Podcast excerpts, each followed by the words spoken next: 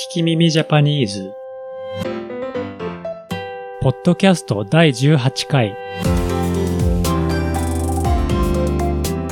日本語を勉強中 Now の皆さん。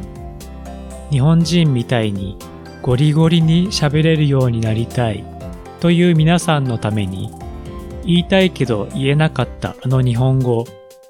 ネットで見たけど使い方がわからなかったあの日本語を使えるようになろうというポッドキャストです。今回のお題はあなたです。at Daily Japan 1さんからのリクエストです。ありがとうございます。どうしてインタビュアーは名前がわかる人をあなたと呼ぶんですか？という質問でした。確かにインタビューの番組であなたはどう思いますか？のように名前がわかる人に急にあなたと呼ぶことがありますね。そのあなたについてお話しします。日本語を勉強している皆さんは教科書の最初の方であなたという言葉が出てきたと思います。でも、しばらくすると、カッコの中に入って、言わなくてもいいですよ、と習ったと思います。なぜかというと、古くからの日本語には、英語の you のことを指す言葉が本当はないのです。でも、必要な場合もありますから、あなたというあちらに似たような遠くという意味の言葉を使うようになりました。でも、日本語であなたを使うと、冷たい感じや失礼な感じがするんです。それでは、あなたという言葉は、日本人はどういう時に使うのでしょうか？あなたの好きなタイプは？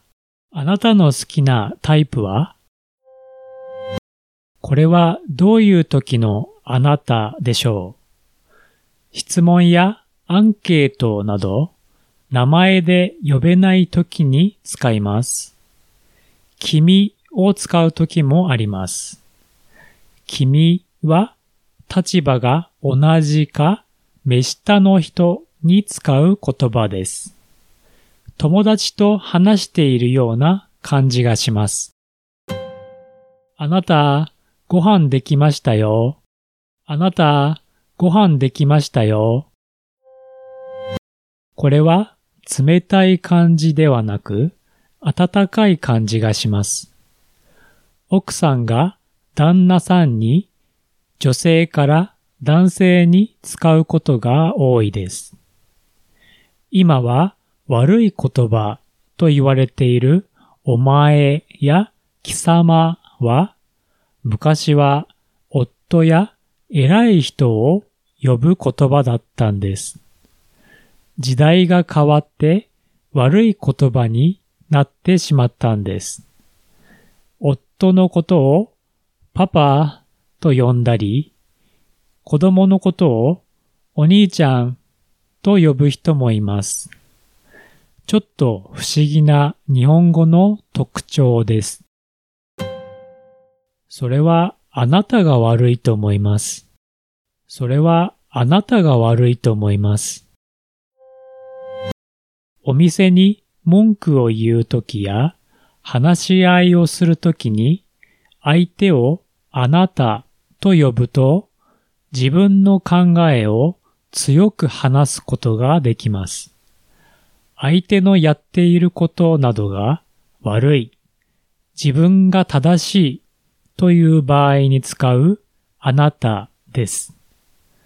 いつもは名前で呼んでいる人が急にあなたを使うと少し怖い感じがします。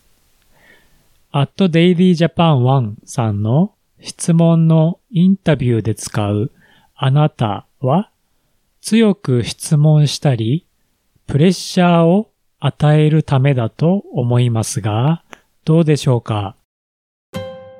あなたの国はどこですか？あなたの国はどこですか？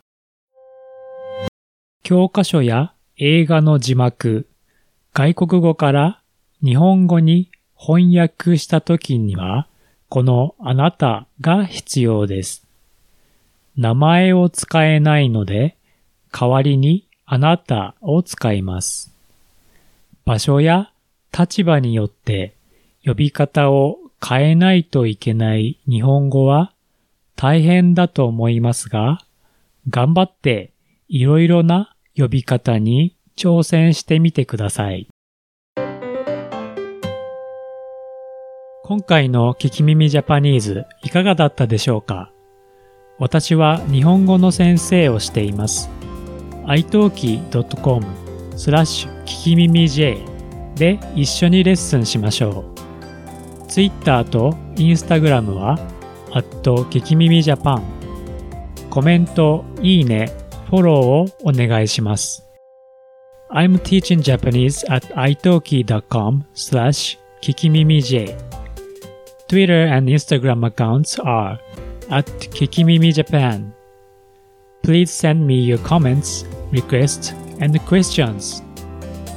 次回の聞き耳ジャパニーズをお楽しみに。